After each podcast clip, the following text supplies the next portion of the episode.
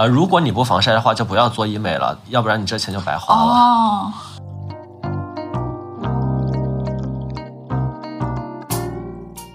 如果有钱可以都做，这句话就是说给我们七个楼盘的业主听的。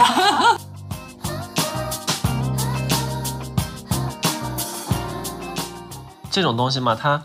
不是一个救命稻草，不是说我的状态不好，靠一次医美或者说靠一段时间的医美就能解决。你像女明星或者说像谁，他们的皮肤很好，他们的状态很好，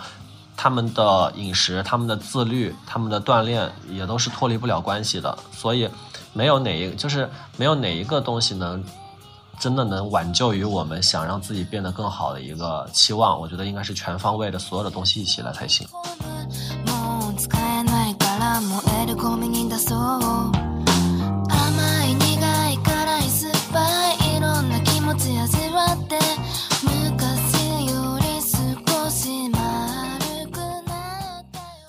Hello，大家好，我是旺仔可可糖，我是潇潇，我是西兰花，欢迎收听。末日狂花。本期节目呢是大家在业主群里非常非常期待的一期医美科普项的节目。我们请来了医美资深从业者乐乐，给我们从医美小白入门、医美误区辟谣，怎么样鉴别好的医生和机构，那我们对于医美应该有什么样的心态来展开聊一聊。让我们欢迎乐乐。先请乐乐自我介绍一下吧。啊、大家好，我叫乐乐啊，就是念出这个名字有点羞耻啊。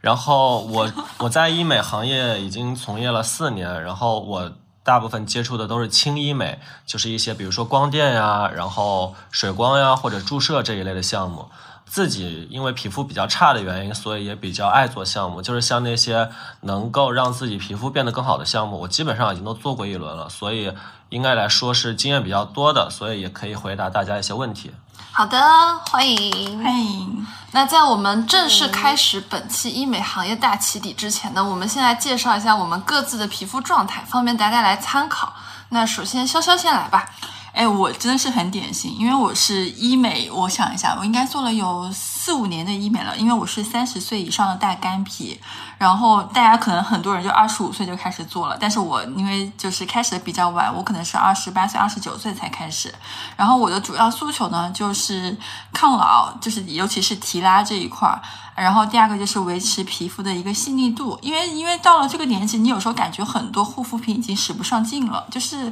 你感觉护肤品就是有一点点不够的感觉了，所以医美是我的一个刚需。好的，那我这边呢，就是我介绍一下本人的皮肤状态，就是我是九九年的，今年是我的本命年，然后就是我是混油皮，但是我不是敏感肌，所以我其实啥都可以用，什么护肤品啊，什么医美对我来说都可以用。然后我主要的诉求呢是想要通过医美去解决毛孔收缩呀、黑眼圈啊，还有一定的抗初老的问题。对，那发发呢？发发介绍一下自己的肤质吧。我是一个油敏皮，然后是特别惨，就是每到换季或者说换一个城市，我就会敏感、爆痘、爆皮，然后同时又是混油，所以其实非常的难受。然后我自己的诉求其实这些都不是问题。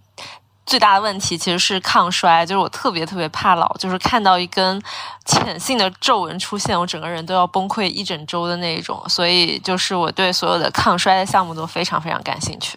好的，那我们三个其实涵盖了二十五岁以下、二十五到三十岁、三十岁以上三个年龄段以及不同的肤质，我们竟然 cover 了所有的肤质，所以这一期也是适合全，嗯，就是可能是我们业主群里的，嗯，几乎百分之九十以上的业主们的年龄段和大家的肤质的一期节目。那我们先从我们的第一趴开始好了，我们先聊一聊医美的小白入门。当然，我们这里讲的医美呢，我们还是先从非手术、非注射类开始，光电为主的项目。然后我想问乐乐的第一个问题就是，我们小白入门的第一个项目一般会推荐做些什么呢？你个人最推荐哪三款医美项目？小白第一个项目，大多数人其实做的还是光子嫩肤，因为光子嫩肤是进入中国市场最久的，有大概二十来年了吧。然后它的市场价格和是那个临床功效都得到了比较显著的认证，啊，并且那个痛感也不高，然后也没有什么恢复期，所以很多小白第一次去做医美，大部分会选择光子嫩肤这个项目。哦，是的，哎，我真的，光子嫩肤就是我就是刚需项目，我真的每几个月就会去做一次，嗯做了坚持好几年了。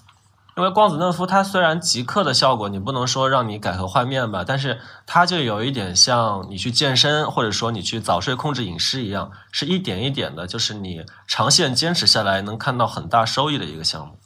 了解。那你个人最推荐哪三款医美项目呢？呃，我个人最推荐的可能是肉毒，啊、然后水光，然后超光子吧。超光子跟光子的区别又是什么呀？啊，超光子是在那个光子的基础上额外增加了两个玻片，一个是针对你脸部的红啊、然后还有一个是来针对你脸部的一些痘痘呀，然后痤疮这样的。呃，像我们现在大多数人脸部大部分都会比较敏感嘛，然后会泛红，然后超光子来针在针对红上面比光子嫩肤要更加的精准一点儿。然后，并且超光子的全模式里面一般会涵盖有光子嫩肤的一些其他的模式，它就是在光子嫩肤的基础上多增加了两个薄片。哦，它其实就是相当于说可以它的额外定制或者是升级的一个版本嘛，可以这样理解吗？对对对。哦，光子 Plus，刚对对，然后像肉毒的话，是因为我到现在这个年纪，我觉得肉毒的功效太多了。它就是，比如说油皮，它可以把肉毒掺一点在水光里，可以去呃控油。然后像你的。担心自己长皱纹的话，也可以提前在比如说像眼角呀、抬头纹那些地方提前打一点肉毒，等于给你的肌肉放个假，然后可以延缓你皱纹出现的时间。再一个，比如说像很多人想去做瘦脸，想去打咬肌，或者说没有下颌线，想做下颌缘提升，肉毒也是比较管用的，并且非常立竿见影，然后临床的功效验证也比较多，所以我还蛮推荐肉毒的。没有下颌线的我有些心动，我在这边频频点头。哎，我之前心动我之前对肉毒的理解还挺片面的，因为我之前打瘦脸针的时候，我就以为肉毒就是对咬肌这块是比较有效果的。但是我看好多人其实做脸脸部、面部的一些填充啊，可能也会用到肉毒，所以我当时还对呃，正好这个正好这个问题就涵盖了我们下一个问题，就是说。二十五岁到三十岁来说，你觉得就是对女生来说性价比最高的几个医美项目，就是可以说是刚刚你推荐那几个吗？不算是，我觉得对二十五到三十岁女生这个阶段的女生来说，哦可能是要防止衰老比较重要。那我其实更推荐 Fotona，因为 Fotona、呃，Fotona 现在降价了，就是市面上的价格降的比较低，大概在两三千块钱一次也有的吧。呃，我我不太我不太确定啊，因为价格不是很统一，就两三千块钱左右一次，然后你一年做个三三次左右，其实在防衰上面，并且让你的皮肤保持紧致、保持一个白皙、保持一个光洁上面是非常有用的，也不会说像热玛吉那么贵。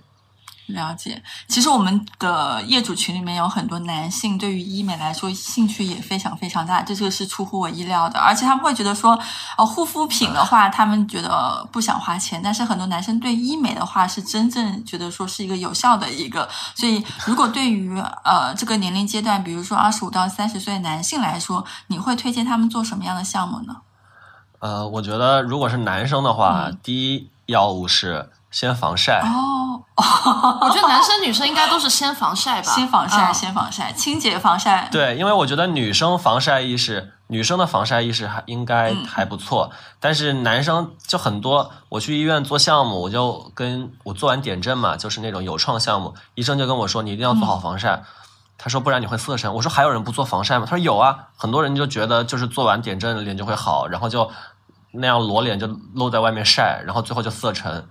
并且很多男生其实一点都不重视防晒。呃，如果你不防晒的话，就不要做医美了，要不然你这钱就白花了。哦，但是做医美可以女朋友拉去做，但是防晒他们自己是不会每天都涂的。对对对，就很他容易忘记。我觉得他就是应该跟一个你吃饭、喝水、刷牙一样，刻在骨子里的一个行为，你就得做好防晒，不然这些医美大家也不要听了。是因为男生如果是做好防晒和清洁这两项，可能额外再加一点保湿，就已经超过百分之九十以上的人了。对再加一个修眉吧。哦，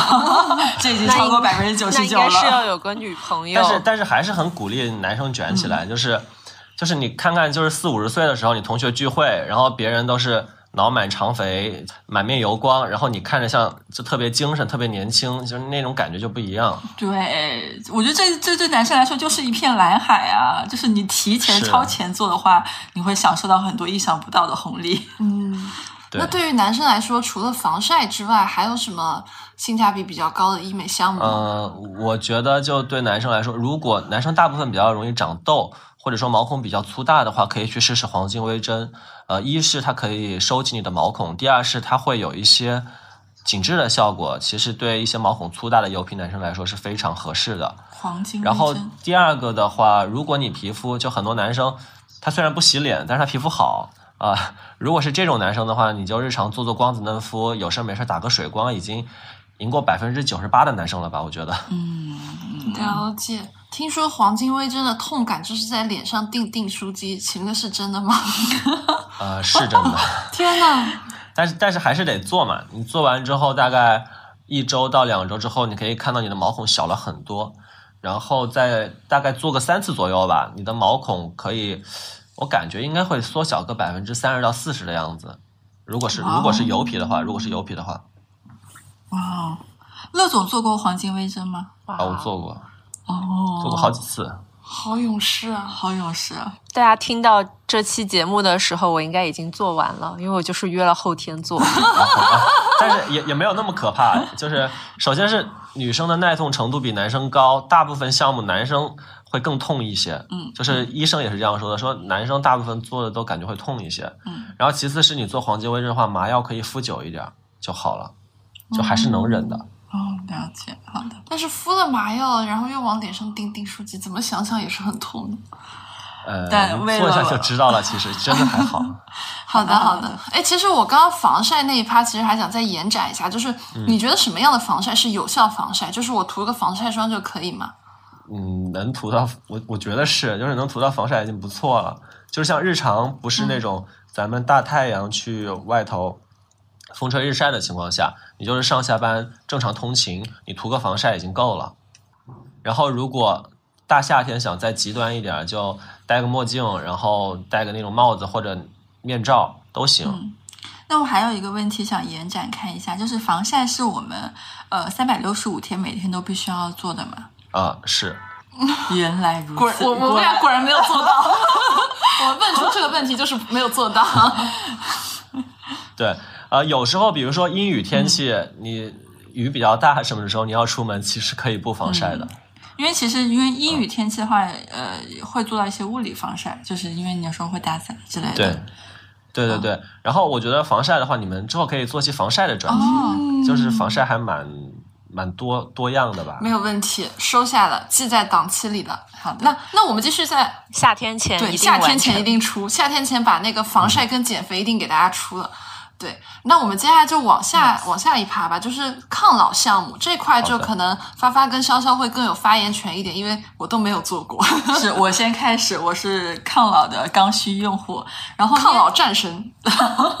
因为其实那个呃，就是到了三十岁以上的话，我们做医美的核心诉求还是抗老嘛。然后可能每个人他抗老再细分下的话，每个人抗老的需求又不同。那我理解下来，可能就包括了一些轮廓的一些提拉，然后面部凹陷的一些填充，还有一些皱纹之类的。然后我想问一下，就是比如说呃，我们对抗老的项目都听过很多，比如说热玛吉、超声炮，然后肉毒，然后包括刚刚那个乐乐说的 Photona，还有一些什么热拉提之类的，可以跟我们展开讲讲这些项目是大概是怎么分的，以及有什么样不同的效果吗？呃，抗老我们可以这样理解，其实像咱们刚刚说的 Photona、热玛吉、超声炮这些，我们可以更高维度的去看它，其实就分三种，一种是像激光。哦像 Photona 就是用激光来进行一个抗老，嗯一种是射频，像热玛吉、像热拉提都是射频能量，然后再一种像超声能量，比如说超声刀、超声炮，都是作为超声能量去抗老的。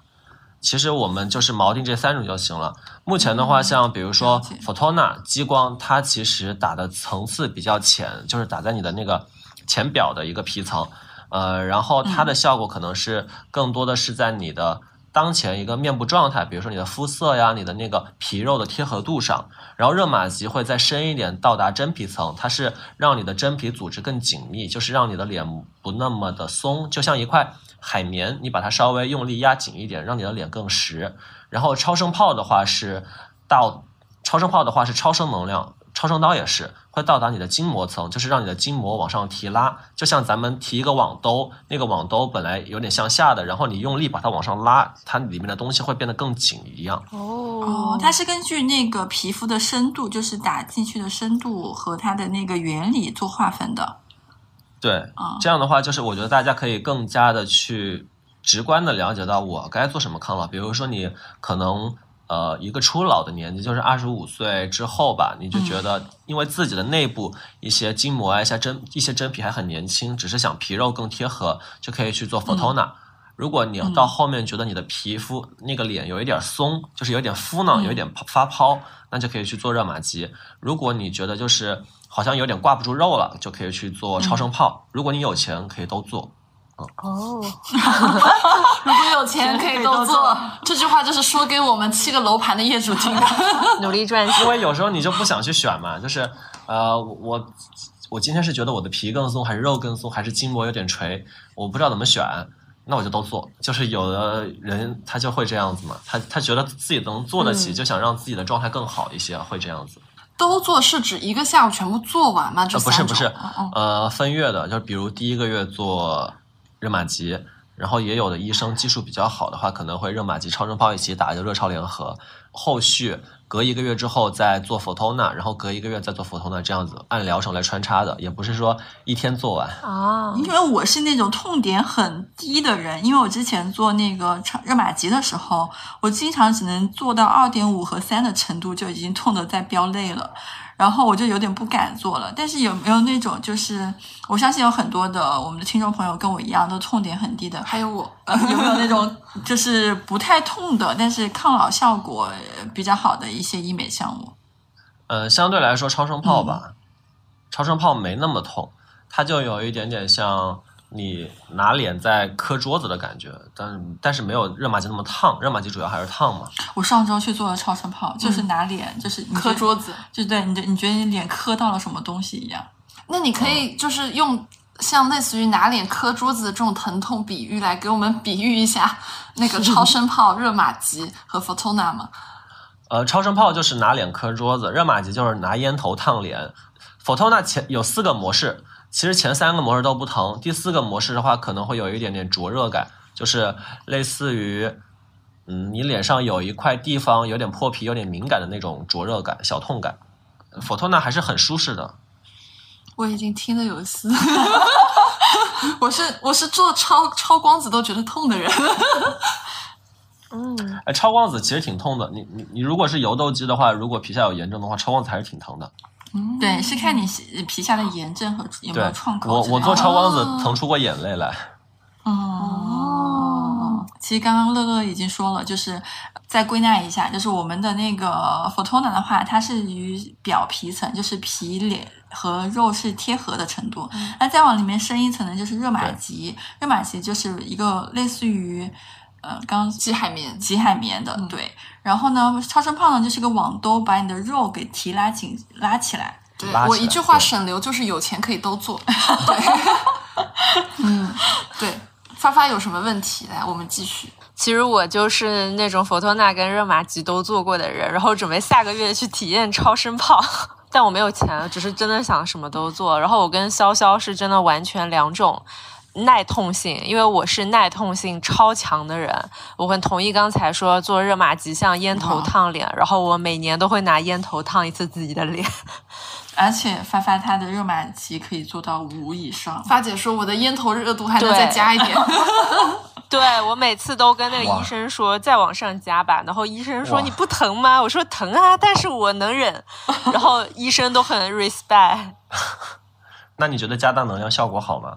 我觉得效果超好，就是我第一次做热玛吉的时候，我没有做眼睛，我就只做脸，然后做完整个大大为惊人，就是他给我做完半边脸嘛，然后就让我坐起来照了一下镜子，我就发现我左右脸就立刻不对称了。然后我就非常惊艳，然后所以我第二年再去做的时候，我就把眼睛也加上了。然后我觉得每一次做完热玛吉，那个效果都爆好。哎，这个说到这个，我也想问一下，就是这个东西它会不会产生依赖啊？以及它到底是不是不可逆转的？呃，没有什么依依赖啊。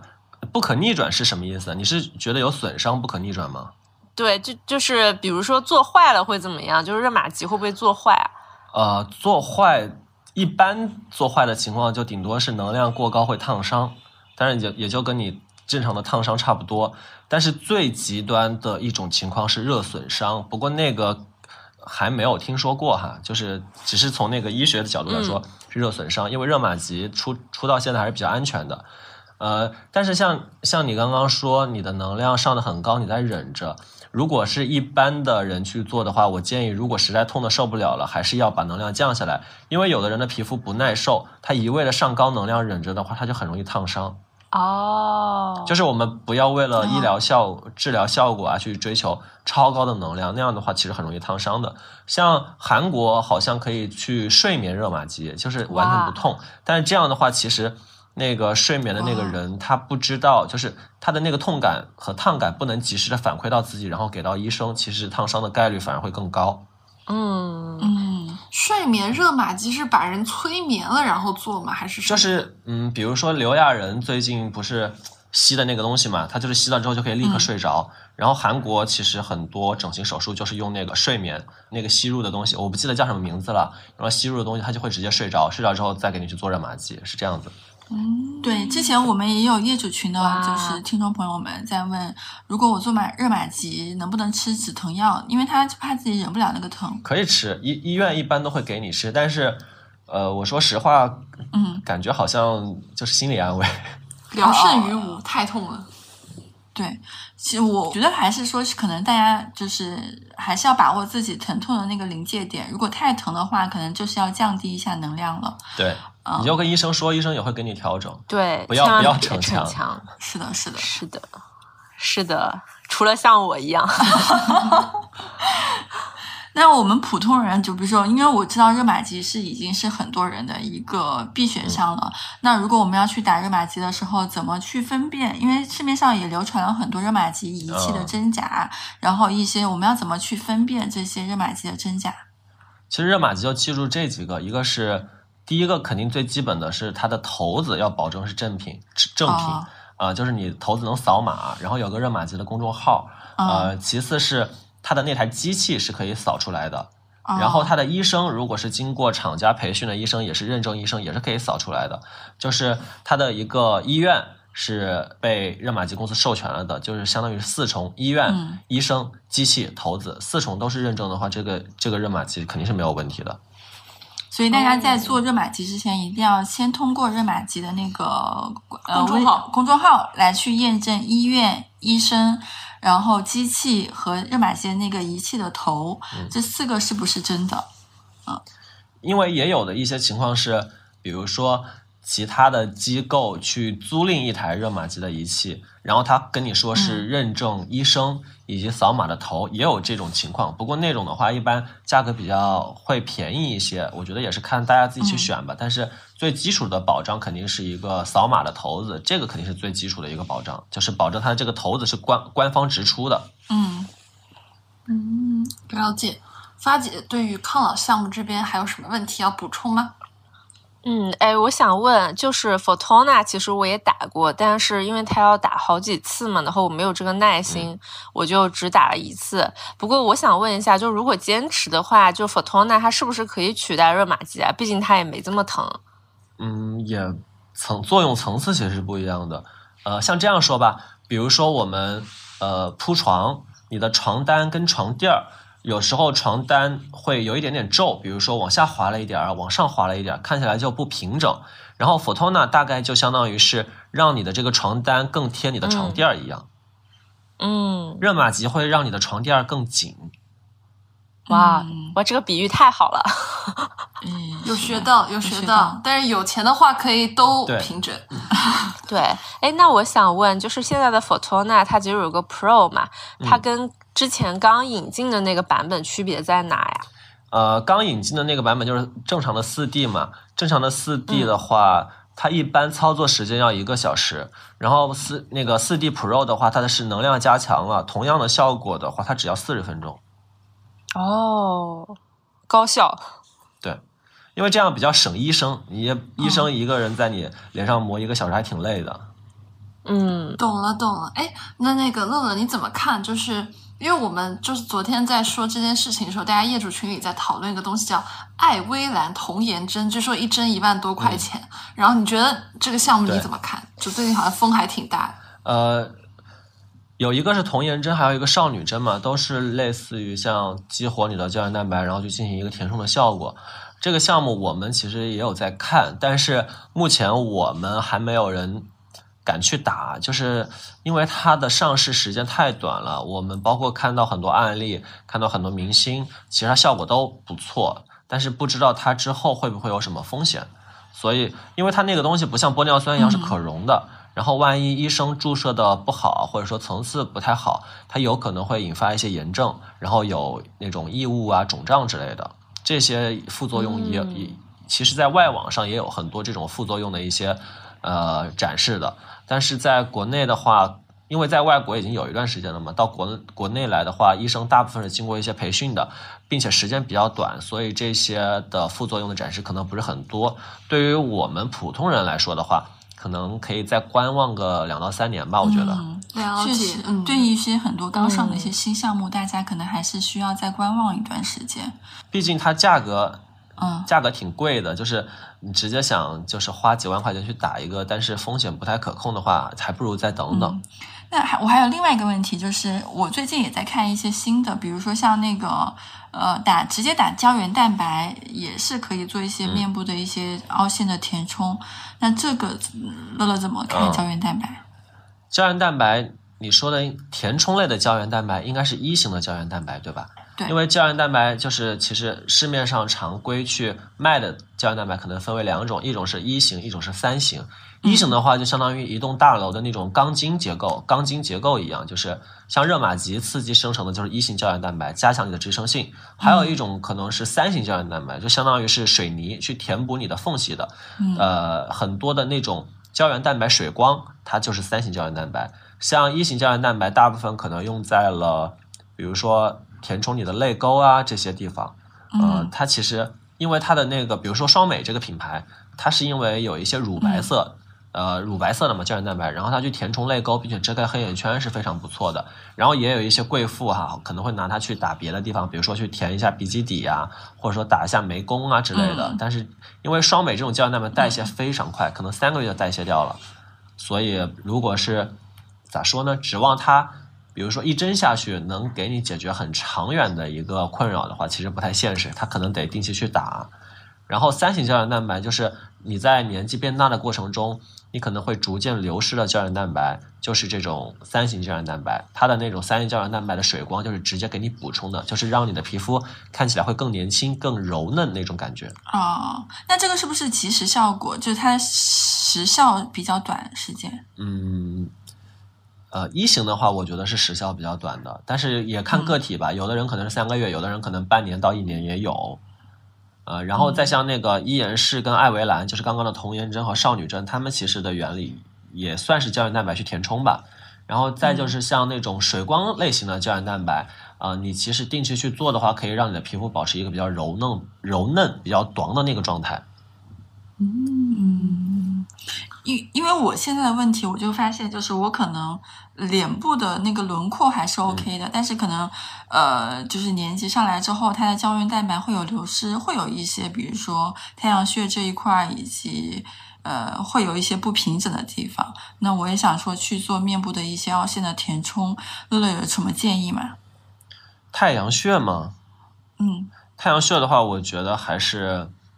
因为我其实看到了很多，比如说童颜针或者少女针填太，就是去拉太阳穴的一个案例，呃，但是我觉得现在作为保险的话，可能还是去填充玻尿酸比较好，就是哪怕哦你觉得不合适，也可以把它溶掉。嗯，嗯，有道理。至少可以后悔的一个东西，这样不可逆的太可怕了。因为我其实 我其实有一有一次去一个医院，然后那个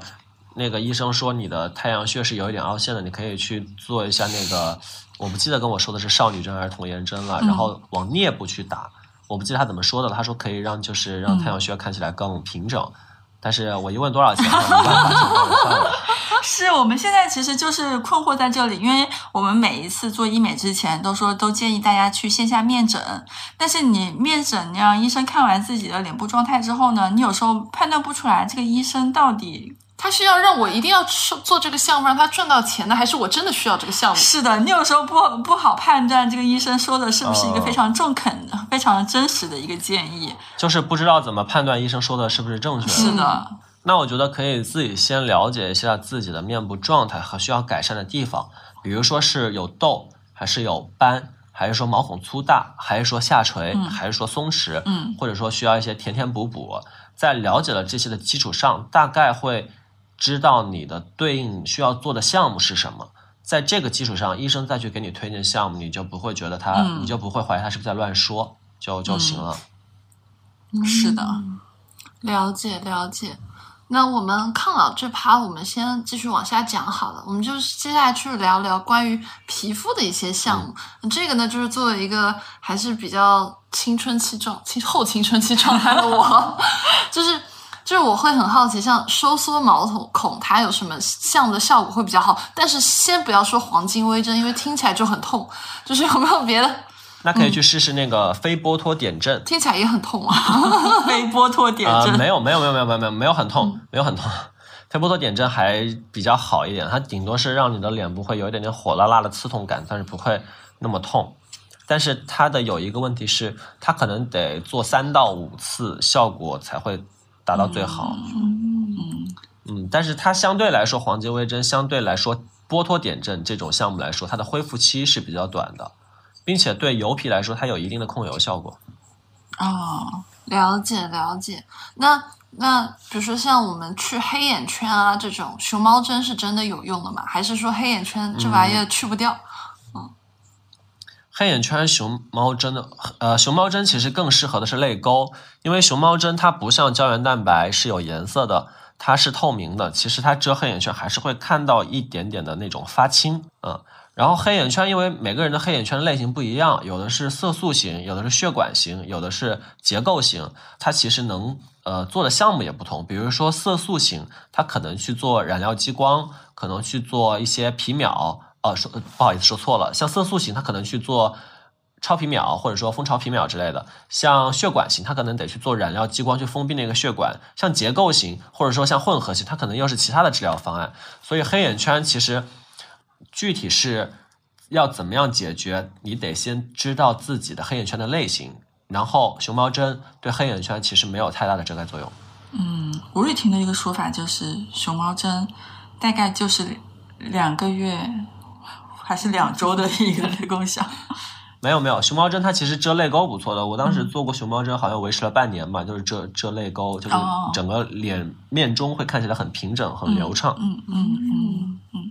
然后我的问题就是，呃，因为我现在可能就是红血丝可能比较明显，因为皮肤比较薄。那有什么改善红血丝的一些项目吗？呃，就做光子或者超光子，一般是低能量，会给你去扫一扫，然后加厚你的屏障就行了。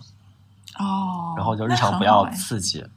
要注意防晒。是的，防晒一定要做好。这期不植入一个防晒很差。如果皮肤比较敏感的话，也就是做好硬防晒吧。嗯，懂的懂的。嗯，花花呢？哎，我想问一下，对，就是我想替我妈问一下，因为她其实脸上会有一些斑，就是我想帮她问，就是祛斑的哪种技术会比较成熟，以及有没有什么注意的事项？祛斑的话就是皮秒，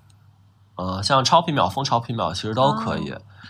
嗯，再就是可能会偶尔会配一些美白的水光去打一打，这种这种美白水光挺多的，就是各种，比如说像英诺，比如说像信之山这一类的，他们会有一些净斑的水光，就是会清除一些黑色素。然后注意事项的话，我觉得要提前去做皮肤测检测，就是因为你做医美项目之前，医院都会给你做皮肤检测的嘛，会看看你是不是黄褐斑。如果是黄褐斑的话，就比较难处理，处理哦可能得配合外用涂抹呀，或者说配合一些药物去治疗。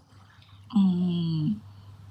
了解。嗯是我，因为我是觉得说带父母去做医美还是一个挺好的一个事情。嗯，嗯，我觉得他们也会可以接触一下这些之后，也不会拦着我以后去做医美了好了。适 合好适合三八节送妈送送妈妈送阿姨，送对母亲节母亲节送送。对，就是其实其实妈妈挺适合做的项目，就是像皮秒，因为呃我们上一辈人就是也不太会防晒嘛，就没有那个意识。其实到年纪大了以后，很容易长斑，所以其实皮秒对他们来说还是蛮好的一个项目的。包括他们可能会想，呃，脸色看起来不够白净啊，那可能就是去做一做皮秒，去清除一些黑色素，然后再补一针水光，让他们觉得皮肤更滋润，其实就挺好了。所以皮秒不是市场选，是一个很有用的项目，很实在的项目。啊，皮秒可不是智商税，皮皮秒挺有用的。我觉得我自己都想试一下了。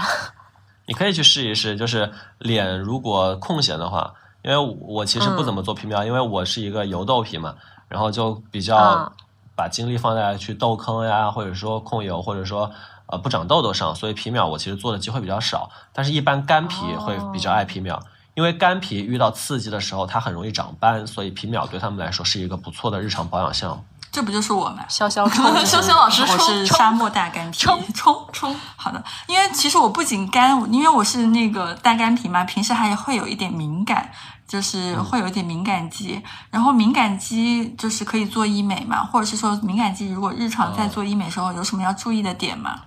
如果你是敏感肌，那其实要先解决的还是敏感问题，就是哦去比如说像超光子，或者去做一些那种修复敏感的水光。其实日常去，嗯，不要做太多的刺激皮肤的项目哦就行了。所以还是要先把皮肤的屏障给修复了，然后再去做后面后续的项目。对，但是但是大部分的抗衰项目就是，比如说像超声炮这种项目，其实嗯敏感肌做起来问题不大，因为它们对你的皮肤表层没有什么损伤。但是如果像你皮肤敏感，嗯你要去做什么黄金微针，去做什么呃 Photona，因为它最后一步有一个非剥脱模式，可能会比较难受一点。嗯，了解。大家其实我们最开始最关键的还是说，先做好防晒，做好皮肤屏障的一个维护。嗯，嗯，哎，我想问，因为我刚刚也听了很多医美项目嘛，我想知道就是有没有什么可以一加一大于二的项目？因为你也说，就是有的项目它要等脸比较空闲，那有没有可能我一次去做两个项目，反而效果更好的那一种啊？呃，有，比如说对油痘肌来说比较常见，比如说你先去做一个清洁项目，比如说像海飞秀之类的这种清洁项目，再加一个超光子，就是可以，呃，效果可能会更好。再比如说你海飞秀之后做一个黄金微针，可能效果会更好。对干皮来说，可能是比如说超皮秒，超皮秒之后可能加一个水光，比如说加一个呃比较常见的菲洛嘉，嗯呃这种水光，你的那个皮肤。呃，你的那个感觉会更好，因为干皮的话其实更容易嗯干嘛，对吧？啊，感觉说了句废话。干皮的话更容易干，你做完一个光电项目，它本来就会消耗你细胞内的水分，再去进行一个水光的补充，其实效果也会更好。呃，再比如说，嗯，其实我们呃，我就记这样子记的一个公式吧，就是油皮在做光电项目之前可以做一个清洁项目，嗯然后事后做完一个不破损的光电项目之后，可以再做做一个破损的水光类项目就好了。就是本混油皮上个礼拜就是做了一个，先做了一个就是清洁类的嗯海飞秀，然后又做了一个超光子，然后再做了一个就破损类的水光嘛，做了一个三文鱼。然后就是你刚做完的时候，我觉得就是脸上其实还有印子嘛，我就觉得平平无奇。然后直到昨天，就是我们录制的前一天，我还在白的对对对，我在我们那个业主群里，我说我说我刚去洗手的时候，突然看了一眼镜子里的自己，我感觉自己在发光，而且不是那种油的那种发光，就是自然而然的发光，你知道吗？啊、是是这但样的。它所以它是就是心动了，那个过了一个礼拜，或者说要过几天才有效果，是吧？哦？对，因为你刚做完，你的皮肤还在还在恢复期呢。嗯，好的。那我这周我要去尝试一下呃那个就我刚刚说的那套，皮皮秒加水光，因为 因为你做皮秒的话，相当于干皮，它会更加的就消耗掉你里面的那个呃油水的成分油分。啊，但但是有一个情况可能不太适合一加一，就是一起做，就你的皮肤比较敏感的情况下，哦、是的，因为大部分光电之后你要接破损项目得敷麻药，但是你皮肤刚刚已经受过刺激了，可能再去敷麻药的话已经不太行了，就可能医生会让你，比如说两周之后去做，或者说一个月之后去做，也有可能。就是医生会根据你的皮肤情况告诉你的，说啊，你的这个皮肤太敏感了，你这次不能一起做。啊，了。是的，像我们皮肤如果比较耐造一点的话，呃，会经常光电加水光一起做，你说一起做是说就是同一天、当天一起做完，还是对。同当天同一当呃，天？当天当天，比如说我今天今天做了一次光子，光子也没什么破损，我可能就加一次水光。哦这是皮肤耐操的情况下，对，就是我们这种油皮混油皮、油皮都可以，嗯，就这样操作。哎，但我还有一个问题啊，就是我是上周做的嘛，然后我这周发现它起效了，嗯那我这样的效果可以维持多久呢？还是说这是一个很看个人的？呃，什么项目啊？就是我做了海飞飞秀，再加一个光子，再加一个、哦呃水光，嗯，我觉得是这样的吧，我个人就是根据对身边人的观察，大部分人可能维持的效果在十四到十五天，就是大概半个月吧，半个月二十天的都有。但是你做完这次之后，你即使回到就是这个效果过去了，你的皮肤状态也会比之前好一些。这种好一些，可能更直观的会体现在你的皮肤检测的一个数据里面。然后你坚持长年累月的做下去的话，它就是一个给你让你的皮肤会上升几个 level 那种感觉。哦，难怪大家都有时候把那个光子当成一个阅读项目来做。嗯对对，懂了，懂了。好，那我们接下来进入到我们的第二趴，就是我们的医美误区辟谣。这个呢，其实我加了一个小标题，叫“你真的需要医美吗？”就是我觉得本身我们也是，本身我们播客也是在传导一种，就是要花小钱办大事，把钱花在刀刃上。就是有些钱是你没有必要要去花的。那所以我们第一个问题就是，什么样的人你是不推荐他们去做医美的呢？我觉得如果你对医美期待值过高，就不要去做。这个是为什么？因为可能有的人就是做一次，哪怕是做一次光子，他也觉得哇，我真的是呃容光焕发，然后感觉立马就状态回春。但是很多人他本身皮肤状态已经还不错了，他做一次光子，当下的话肉眼你是看不出来他有什么那种惊天覆地的翻天覆地的变化的。哪怕像我，比如说我一直长痘，会有痘坑，然后我大概做了八到九次点阵激光，我痘坑也没有完全消除。然后包括在像我热玛吉、超声炮之类的，我也都做过，但是我也没有觉得我就能状态有多好，或者说能怎么样。他我更多的感觉是我有一个做这样做医美的习惯，然后一点一点的在跟时间做斗争。我也不能指望我做几次医美，或者说做个半年医美就能跟时间做抗争。它也只是一个技术手段，它也不是 PS。所以我觉得是，如果你对这个医美期望过高，你觉得我做一次就能一夜回春，呃翻天覆地的变化，对我觉得这不太现实，所以就不太推荐你去压这个保。嗯嗯就相当于我现在只有一笔钱，我要投入到这一个项目中，它让我一夜回春，那我就觉得嗯不要了。是的，就是我们现在的心态可能是说，让医美成为一个长期保养的项目，它是一个嗯长年累月的一个积累的过程。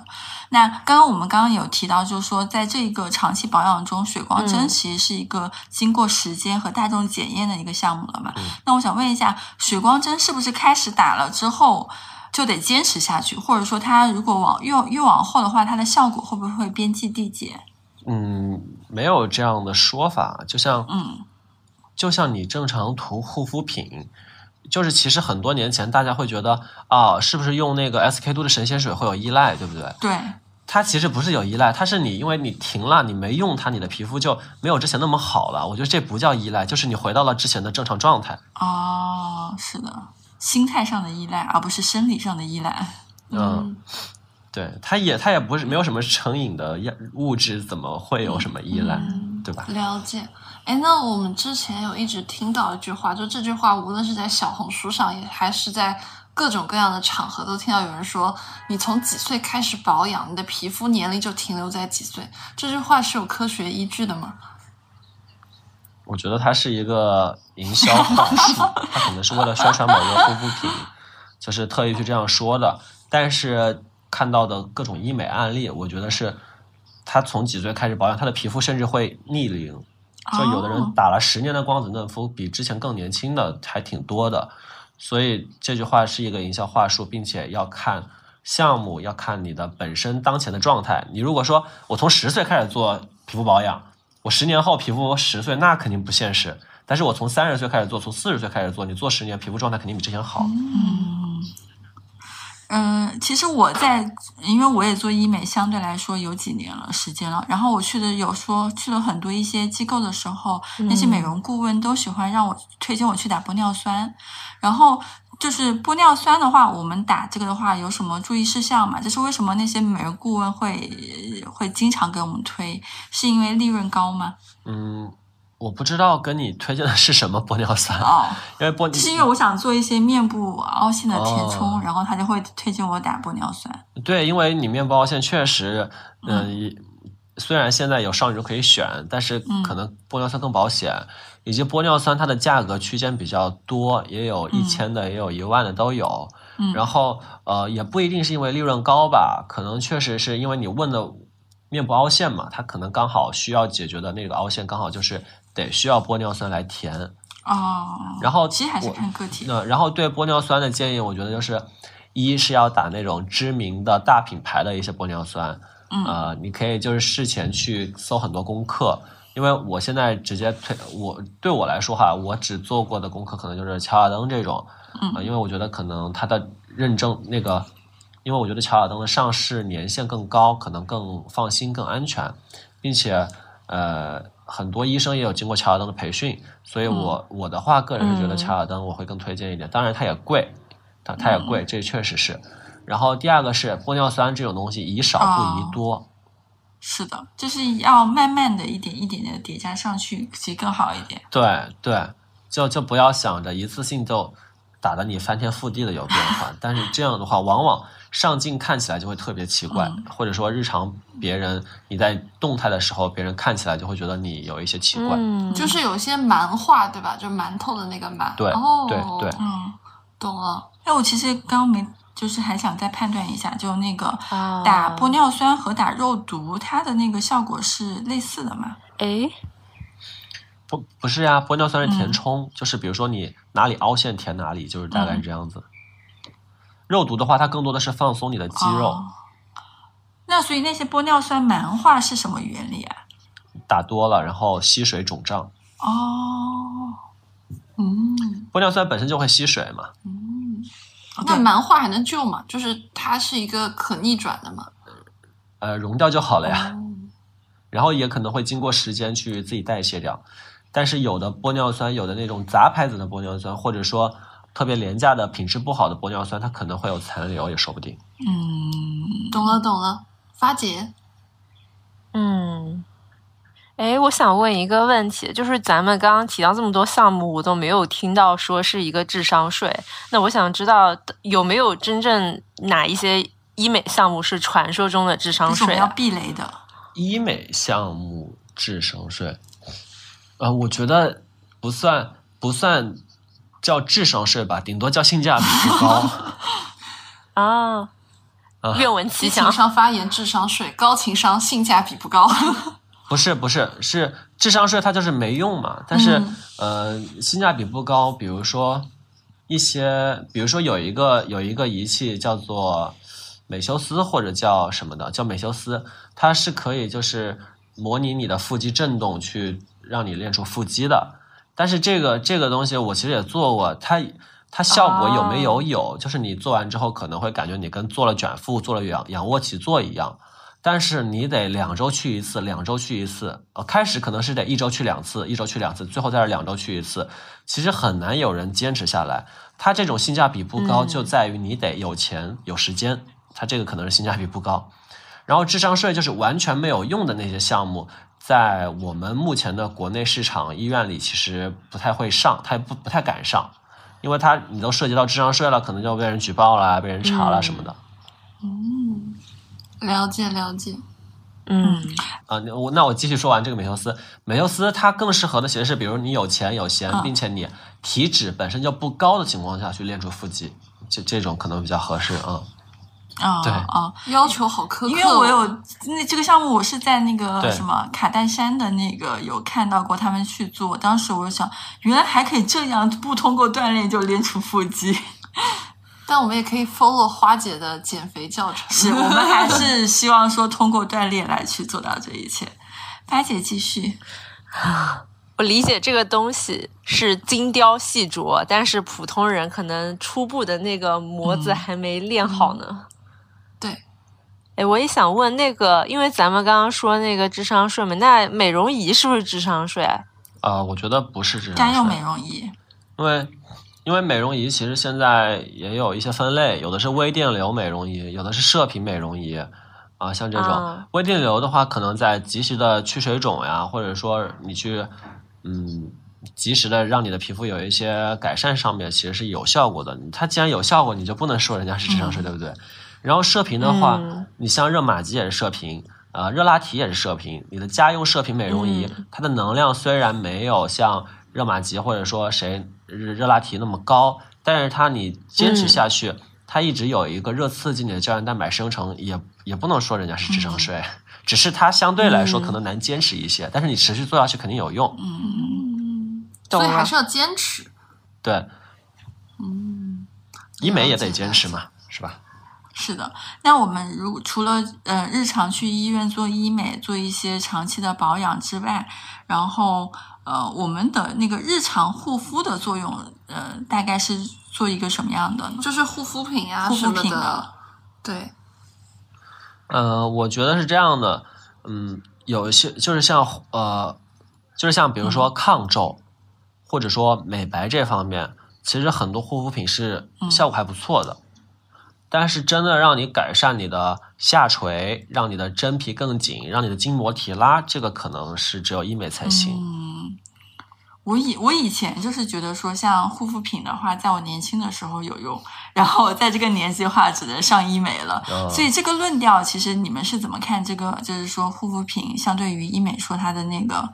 呃，就你们在医美之外，护肤品的那些呃作用作用，是不是是是没有办法达到类似效果吗？还是你们怎么看？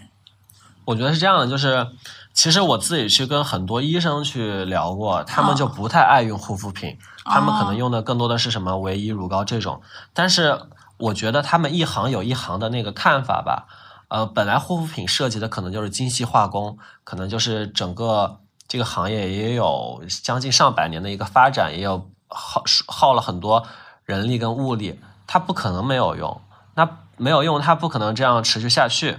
第二点是因为医生他本身在医疗行业，他可能觉得我简简单单的就好了，但是他也没有说我去尝试一些用更多的护肤品去改善自己，那怎么就能断定他用完护肤品之后状态不会更好呢？对不对？是的，所以我并不我并不否认护肤品带来的功效，我觉得在呃你做了，比如说我做好医美的情况下，我在护肤上可以马虎一点，嗯，就是我我可以今天就是随便涂个水，涂个精华，涂个防涂个晒，面霜之类的就睡了啊，但防晒肯定得抹，就就就睡了，或者早上就是糊弄一下，就是我不用再去操心那么多，我今天是不是得再用个美白精华了，是不是得用一个抗皱精华了，是不是得用个抗老精华了，我就会省心一些，我可以更专注于我想用什么就去用，而不是说我想做到什么功效才去用。懂了懂了，相辅相成，对，就不能说只抓一端，嗯，对，嗯，因为我我们就是我们并不会采护肤品什么的，因为其实我们自己也会去，我我的同事们就是哪怕做医美也会去认真的挑选护肤品，他就觉得我就觉得这个好用，你问他哪里好用，他不一定知道，但是他的皮肤会告诉他，我喜我需要它。嗯嗯，了解。大家还是要观察自己的皮肤状态，来选择适合自己的产品。那我这边继续问一个问题啊，就是这个问题我也觉得特别好笑，他是我们那个我们业主群里的小伙伴提问，他说最近看到一个热搜，很多大龄女明星都呈现回春式逆生长状态，不再医美假面，也不再像以前填充的那么夸张，是不是医美行业有什么重大事件了呢？呃，我个人觉得可能是少女针、童颜针多一点儿。第二，第二点是、哦这些女明星特别自律。你看，像黄绮珊的状态都那么好，她变得很瘦，然后整个皮肤也很紧致，然后下颌线也出来了。我觉得跟他的自律也分不开。你要是就是呃，像黄绮珊以前十年前吧那样子，她的体型相对明星来说稍微的会胖一些的，她去做这些项目，你可能看不到她的改善，但是她整个人体型也变了，气质也变了，脸上再一变紧致，变得更光亮白皙，你看起来变化就特别大。所以我觉得就是跟一个是跟女明星的自律离不开关系，第二个我猜测可能是童颜针、少女针之类的，嗯，应该没有什么黑科技吧。嗯，那说明最近风很大的这些，真的就是普及到了那个对明星那一块儿。难怪一夜之间，就是所有的机构都在推童颜针和少女针。我们也很想知道这女明星怎么回春的，但是目前也没有一个经纪人说谁是告诉我们，所以只能只能是 猜测打了羊。胎素，打了羊胎素。呃那个那个更多是由内而外的。羊，这是可以说的吗？真的，就是女明星应该是踩在那个所有项目的最就是先锋的最前沿的那一段，他们都会去当小白去小白鼠去试水。其实你你想知道他们嘴里的秘密也有点难，但是可以，大家可以托行内人去，就是娱乐圈的朋友去打听一下，因为我们也不算娱乐圈，也不太了解他们到底是做了什么项目。嗯，如果有娱乐圈的朋友在收听我们这一期播客，欢迎在评论区告诉我们他们打了什么东西。或者加我们小助手，偷偷的告诉我们。对，应该欢迎女明星加入我们的播客。是是是是独乐乐不如众乐乐。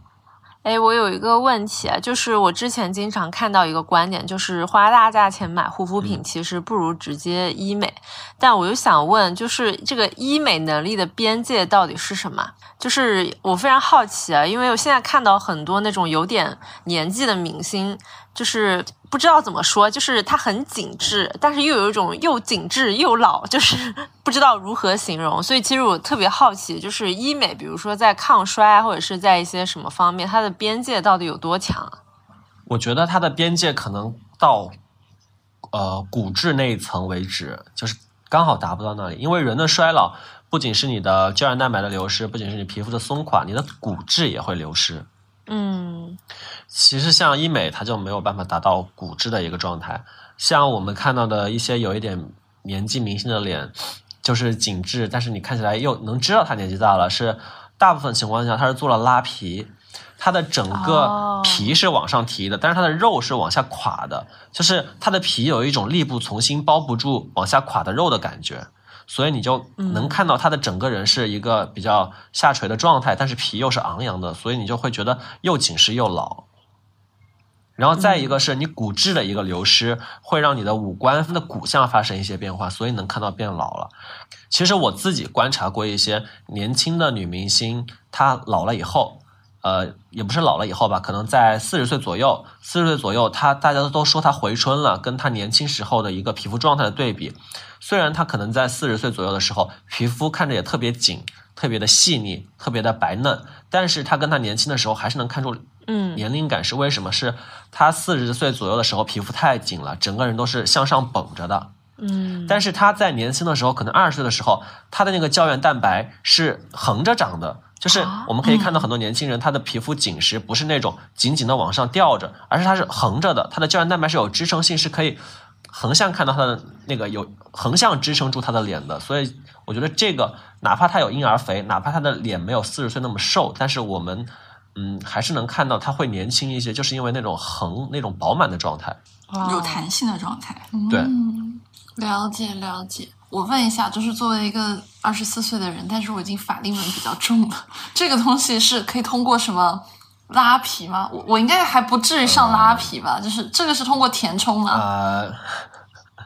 如果你是那种，比如说像呃骨相的，比如说像鼻基底凹陷这种类似的法令纹，嗯，就得需要填充。如果你是平常爱笑，像那种表情纹之类的，就不用填充。但是我觉得有一点法令纹也没有什么，但是我觉得很多人都特别在意自己的法令纹。其实，其实正常人我们在说话的时候，你的面部表情是动态的，不太会有人去紧紧的盯着你的法令纹，因为只有我们在自己照镜子的时候是静态的，并且离得特别近，你才会额外注意你的法令纹。了解了解。对，那我这边再替我们的一个业主群里的业主问一个问题，这个业主好像家里是做医美行业的，他就说，是不是现在一般的美容，就是就可能之之前一些传统的美容院不火了，是否要放弃，然后全全线转做只做医美的？就是你作为一个医美从业者来说，你觉得你现在看这个大盘，就是我们常规意义上那种生活美容跟医疗美容，它现在的一个格局是什么样的呢？其实生活美容我不是太了解，但是医美的市场没有那么好。首先是因为现在很多的主播的直播都在卷价格，哦你一个新开的医美机构，如果想有第一波客流的话，你要去上主播的直播，那你就得把你的价格压到底。你不仅嗯，有可能不赚，甚至反而会亏。为的是什么？为的是换来这波客人。那这波客人他到底能不能嗯给你带来其他的消费，你也不知道，你就是未知的。呃，其次是现在的整个行业的价格都特别低，那你的价格就是没有办法做到信息不透明的说我要去某些商品的价格很高，某些项目价格很高，你很难做到这一点，因为这样的话大家就不会选择你了。所以这一点在嗯呃你全线去做医美的话，这点是要提前估量好的。第二点是现在一些机构。它可能主打的不是低价，可能会有一些品质要求，有一些医生要求的一些比较好的机构吧。它开始去做的时候，其实是没有那么好的一个客源、一个流量的，所以整个行业我其实觉得现在可能比较动动荡哈，就是有些主播他的价格特别低，然后有一些莆田系他又偷偷的某些项项目价格也特别高，我觉得它可能是一个比较动荡的状态。等到它渐渐趋于平整之后，这个行业可能会回归一个比较正常的态势。如果现在大家就是你全线只做医美，有一点点像把鸡蛋装在一个篮子里。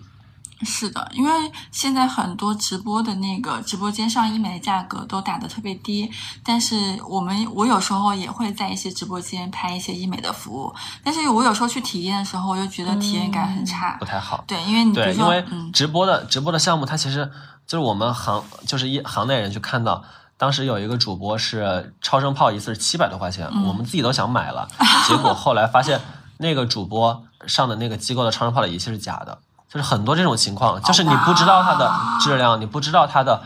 最后你到店之后是什么样？它很有可能这个机构跟主播说好，我就用这个仪器，这个正版，这个怎么怎么样。但是你那么多人去了，他没有办法做到一个保障的，就是我们是担心这一点。所以其实很多低价的项目，我们自己心里会有一些天然的不太，嗯，不太敢去，就是它打破了我们行业的认知，就是那种价格。是的，因为我上次也是在一个直播间买了一个，忘了是光子的一个，嗯大概可能价格很便宜，大概是一九九还是二九九，非常非常便宜了。但是我那时候去的时候，我就觉得体验很差，是因为他前台的接待，然后他给你的面诊，包括医生上脸的一些操作和手法，你就觉得是流水线。就是这一个做完下一个，做一个做完下一个，就是你会觉得，呃，医生没有，就是美容顾问没有仔细看你的皮肤状态，医生也没有仔细的帮你去操作，嗯，你会只能说你可能体验了一个流水线的一个服务，然后你的体验感受很差，你也不知道这个到底打完之后有没有打的特别好。因为整个呃医美的话，我觉得还是挺看医生的操作手法和一个服务的。对，所以我觉得可以接着刚刚聊到这一趴去进入我们今天的第三个主题，就是怎么样去鉴别好的机构和好的医生嘛。那我们先从机构开始聊好了，就是现在我们也看到有各种各样的机构，有新开的，有老的，然后有韩国背景，有台湾背景的，有国内背景的。那我们应该怎么去选择呢？哪些因素可以来分辨一个机构正不正规，或者会不会去看它有一些什么执照这种来判断？哦，哎，我我是比较想问是，大家选择机构的前提条件是因为找到了一个自己想要的项目在这家机构吗？比如说我打开某点评或者是某些地方，我选了一个自己心仪的项目，然后这些机构有，我是要采从中选呢，还是说我先锚定了一家机构，我要进去里面挑它有的项目？我觉得从我的思路来说，我是项目驱动的。就比如说，我比如说我说我要去做个什么项目，那我们就可以搜一下这个项目，然后看有哪些机构在做嘛。但是不同机构呢，就是它的价格也不一样，这就是我们底下会问到一个问题，就是其实你现在市面上价格体系是很乱的。然后包括说，对于一个小白来说，你没有办法去判断说，比如说你这不同价格，他给你用的仪器是是不是一样的，或者说他给你是医生操作或者怎么样，就是、那我们光从判断机构正规性的这个角度来说，怎么样去判断呢？嗯，机构机构正规性的话，其实你直接在去之前，或者说在加上他们客服之前，要他们出示他们的一个证和照就可以了。比如说医疗机构的学呃许可证、执业证，再比如说我是想做这个项目，你们的医生是哪一个？能不能看看你们的医生的执医许可证？然后比如说呃我要做的这个项目，它是不是你们自己买的，或者说是可不可以查它的一个验证？因为大部分的机器都可以验证，就比如说扫码，比如说像热玛吉那种公众号都是可以查的。当你确保这个机构的资质是有资质的，比如说呃许可证，呃比如说营业执照，也确保了你的项目的仪器是正品，也确保了这个医生是真实的医生，就是他看他的行医执照之后，其实这个在操作问题上就不太会出现什么问题，就是在操作上就不太会出现什么问题，起码是合规的了。了解了解，对，潇潇这边，因为我们这个可能很多呃听众朋友们，他们做医美的一个习惯是在某点评上，然后看去搜，比如说我今天想做超声炮或热玛吉了，我去那个去搜一下超声炮、热玛吉，然后在里面挑一个好像看上去价格比较低的一个、呃、一个机构去做，哦。但是因为价格有时候参差不齐，然后可以大概给我们归纳一下不同项目的一个大概的价格范围嘛。比如说光子或者是超声炮或者热玛吉，呃破了哪个价格就是一个不合理的价格，然后在哪个价格区间是一个相对合理的价格。啊，这个好难归纳呀，我就，唉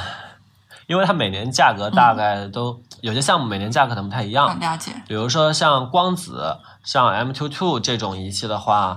价格全模式的话，可能在两百到八百之间都有。然后像超光子的话，可能在嗯六百到一千二之间都有，因为我也做过一千二的。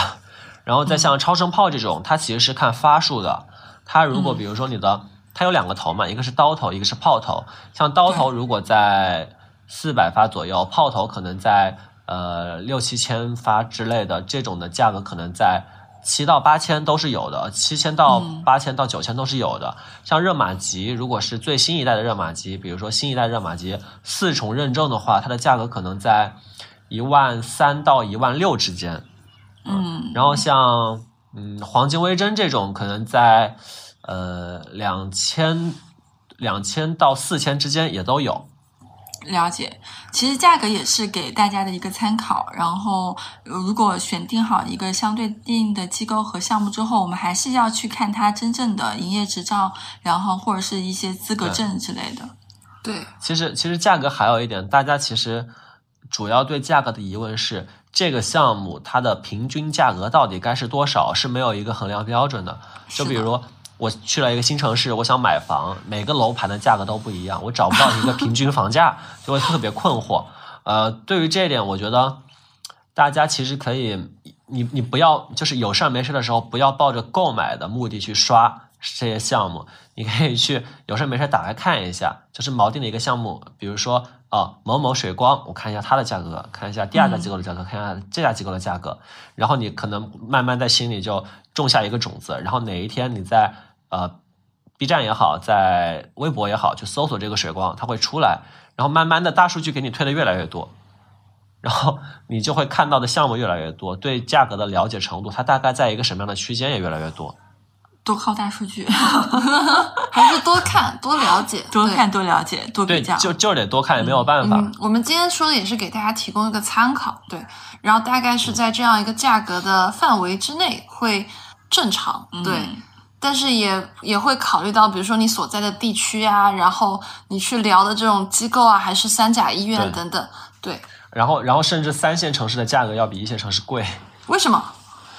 因为一线城市的嗯内卷比较严重哦，一线城市卷，啊、而且一线城市对机构来说，他去的人多。三线城市他去的人少，那他要回本的话，但是那个机器不会因为你城市给你降价嘛？那我嗯既然人少，那我就只能价格更高。了解，嗯，哎，我想问，就是刚刚也提到三甲医院嘛，我想问，三甲医院的皮肤科其实他们也有一些医美的项目，跟医美的机构之间，它这个服务差别有有很有差别很大吗？三甲机构很多项目好像是可以刷刷医保的，是不是啊？好像是有一些是有的吧？有有一些好像是可以刷医保，如果你的 如果你要靠医保去做项目，你可以就是去三甲医院靠医保做。第二点是三甲医生的手比较狠，哦，啊，呃，手就是哦因为普通的医美机构，他特别怕就是给你操作的太厉害了，你恢复期很久，或者你觉得太疼了，或者你觉得怎么样，就是怕就后续他你会投诉，你会不高兴。但是三甲医生觉得我是三甲的，就是你都得老老实实听我的，就是给你比较狠、比较狠的操作方式。嗯，然后服务的话，三甲也没有什么服务，谈不上服务，嗯。一切然后再就是效果方面，嗯，嗯还有一个就是效果方面。效果方面的话，我倒是觉得效果方面这个可能真的得看医生，他不一定说三甲医生、三甲医院的医生就更好，因为其实有很多私立的医院，它是三甲医生出来开的。啊，是的，哦，呃，说到这个，我就想问，就是是不是医生的这个手法，就是可能差别会很影响这个效果呀？呃，如果是普通的光子、超光子，或者说水光，像什么深蓝射频之类的这种很轻的项目，或者说你皮肤问题不大去做的一些保养项目，医生的操作手法其实对你的影响并不会太大。就是你只要坚持做下去，它的这个长期坚持总会拉平单次的治疗差异。但是如果是像比如说你的祛痘坑的一些破损类项目，像点阵激光，嗯像热玛吉这种需要操作经验的项目，它可能就真的得看医生了啊。再比如说像要注射，像注射类的，比如说像填充，也得看医生。了解，嗯。嗯，哎，那现在有没有一个类似于就是对这些医生手法评价的大众点评啊，或者这种或者小红书上去看啊，呃没 有就是有什么比较官方的认证？就是因为比如说医生他有个医生、哦医生的执医执照嘛，那除此之外，我怎么样去判断他技术嗯嘛？难道就是真的是真人测评吗？大部分情况下，一些比较重的项目，就是所谓的呃热玛吉也好，超声炮也好，一些注射的填充项目也好，它其实医那个厂家是会给授权给医生的。一般有这一类授权的医生，肯定是一个比较稳妥的选择。嗯然后有一些医生他可能没有授权，但是我一个小城市，我就这一个医院，就这个医院有这个项目，就这个医生会做，那你也实在没有办法，可以看看他之前的一些案例，就可以问他要我能不能看看你的案例。如果你觉得 OK 能接受，那就做也行。嗯，了解。所以其实，在做之前做的功课也很重要，不能就是说我盲目的就跑过去做了。我觉得这样其实也是对自己的不是特别负责。对，这这种项目、就是这一类你需要做功课的项目，我觉得大家如果是有填充或者说去微整的，就是那种玻尿酸注射的，一定得做做功课。如果像光子、超光子、水光这种，我觉得就对我来说哈，其实找谁打都差不多，所以你就不用那么费费心。嗯，是的，我觉得就是有一定的呃那个知识基础，做过功课，功课基础之后再去面诊的时候，你遇到 sales 给你推荐一些项目的时候，可以判断出来这个项目是不是真的有用有效果。对，可以在去做之前把我们这期反复听一听，我们就是功课。我们就是帮你做好了功课。对，课代表带你划重点，每一条都是重点。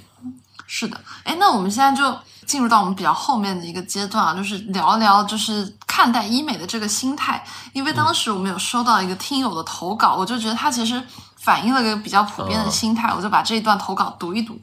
就是这个听友说，他说我目前二十五岁，跟我年龄相仿啊。他说，如果我皮肤没有明显的问题，建议什么时候开始做医美？然后第二呢，他说我做了几次基础的医美，就比如说光子啊、水光啊什么的，但是我觉得我的皮肤没有明显的变化，那我是不是要再继续做医美或者换别的项目？然后他的第三个问题就是说，我发现我的同龄人都在做医美，那我感觉到了一些 peer pressure，我应该怎么样去面对这些 peer pressure？对，这样三个问题，我们请乐乐来给我们解答一下。皮肤如果没有明显问题，建议什么开始开始做医美？我，如果你有钱或者说有这个，呃，相对来说有一点了解的话，我觉得你什么时候开始做都行啊。就就是确确保是你在工作之后哈。如果你一个大学生，就是拿着父母给的生活费，那我也不推荐你去做医美。是的，就是你在工作之后，如果你觉得你有这个经济能力，那你去做一做医美肯定没什么坏处。嗯所以这个没有明显问题的时候，呃，我觉得可以是你觉得你想做了就可以去去做，没有什么特别的，说我皮肤没有明显问题，有一个什么样的分水岭没有，就是我想做了、我就去做一做。嗯对，然后他第二个问题就是说，他做了几次基础医美之后，发现自己皮肤的就是变化不大，嗯，呃，光就是做的基础项目是光子、刷酸、水光这种是吗？对，嗯就是这种。嗯，那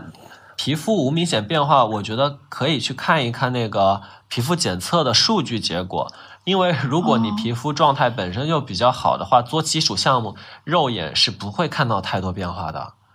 如果你皮肤状态特别糟糕，比如说你呃色沉啊、肤色不均呀、一些小痘印、一些小毛孔啊这种，或者说天天熬夜脸色发黄，你去做做光子，就哪怕做一次光子，效果都特别明显。但是你皮肤状态本身已经很好了，在视觉上就不不太会很明显。嗯嗯，但是你如果你你问我，如果是我的话，要不要继续做呢？我觉得是我的话，我会继续做的。一个一个是我不知道未来的哪一天可能状态就不好了，提前做一做是，呃，相当于是一个打底。嗯然后换别的项目，我觉得你可以在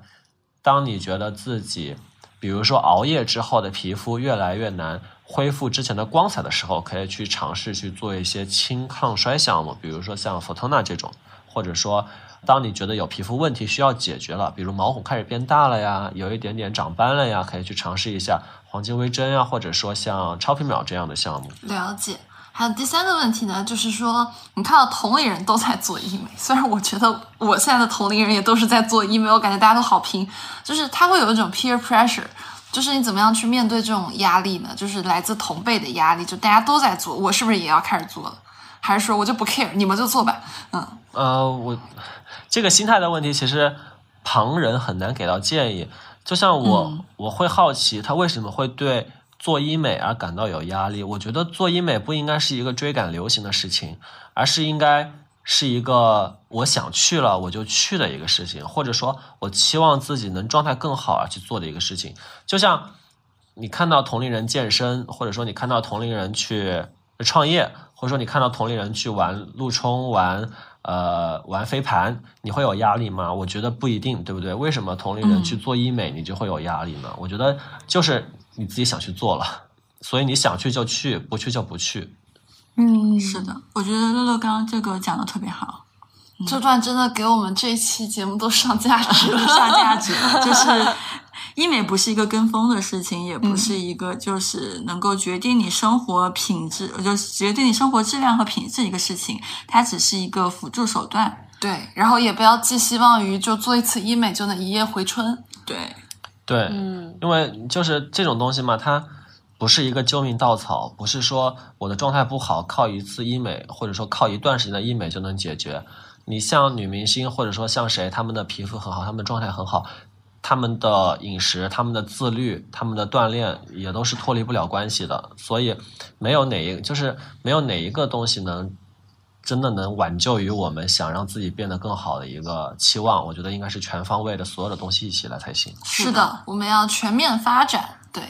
然后今天非常感谢乐乐给我们这么真的是破除了很多智商税，然后也破除了很多谣言，然后包括也让我们学到了非常多的知识的一期干货分享。然后呢，我们其实就这期分享出来之后，如果大家还有什么问题呢，也欢迎你在评论区里面给我们留言。对，然后如果你也是医美从业者，如果我们这期有说的什么不对的地方呢，也欢迎你在评论区给我们多多拍砖。对我们想还是抱着一个我们客观中立的态度来去聊聊医美的这件事情。嗯，就像乐乐刚刚说的，医美就是一个你想做你就去做的事情，它就跟你的你说你想去玩个路冲一样，其实是一个概念。想去健身，对，就比如说你在玩路冲之前，你要了解好路冲你玩的不好也有可能骨折嘛，对吧？对。然后你在做医美之前，你也要了解一下，就是说它做的好，它会达到一个什么样的效果？但它也有可能它的效果没有那么明显，那可能这就是你提前要做好功课的时候了。对，对，这不是一个跟风的事情，我们一定要估计好自己的一个预算空间，然后在自己的可承受范围内去做这一个事情。大学生千万不要拿着爸妈给的生活费去干这件事情。对，大学生不要做医美。对，大学生不要做医美。没必要，胶原没必要，蛋白了，做好防不要晒就来见。行，做好防晒就行。对对，大家一定要先做好防晒，做好基础的一个保护工作。对，花姐还有什么要补充？补充就是刚才我听到一句特别认可的话，就是美是全面的，大家还是要自律，包括像身材的管理啊，除了医美对脸，还有我觉得对人的很多方面的气质都要同步提升。包括我们未来也会出类似于健身啊、减减脂啊之类的内容，也欢迎大家关注我们播客后期我们给大家准备的一些话题。好的，那我们今天就到这里吧，好，谢谢乐乐，谢谢乐乐，拜拜，谢谢乐乐谢拜拜。拜拜拜拜。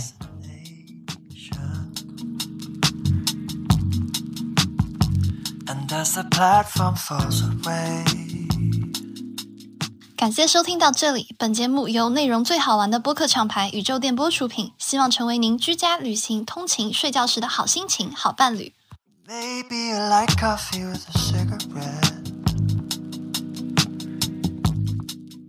点击订阅按钮，不错过我们任何一期的更新哦。如果你是在小宇宙、喜马拉雅 APP 收听到我们节目，可以在 Show Note 界面找到加入我们都市丽人听友群的进群方式。如果你是通过苹果播客或其他平台，可以添加微信号“旺仔颗颗糖”即可加入群聊。我们在群里等你，一起快乐吐槽，一起买买买哦。I don't know who you are, but maybe we in another life could fall in love, have it all, and chase our daydreams. But here we are, sat across from one another on an empty train. Yeah.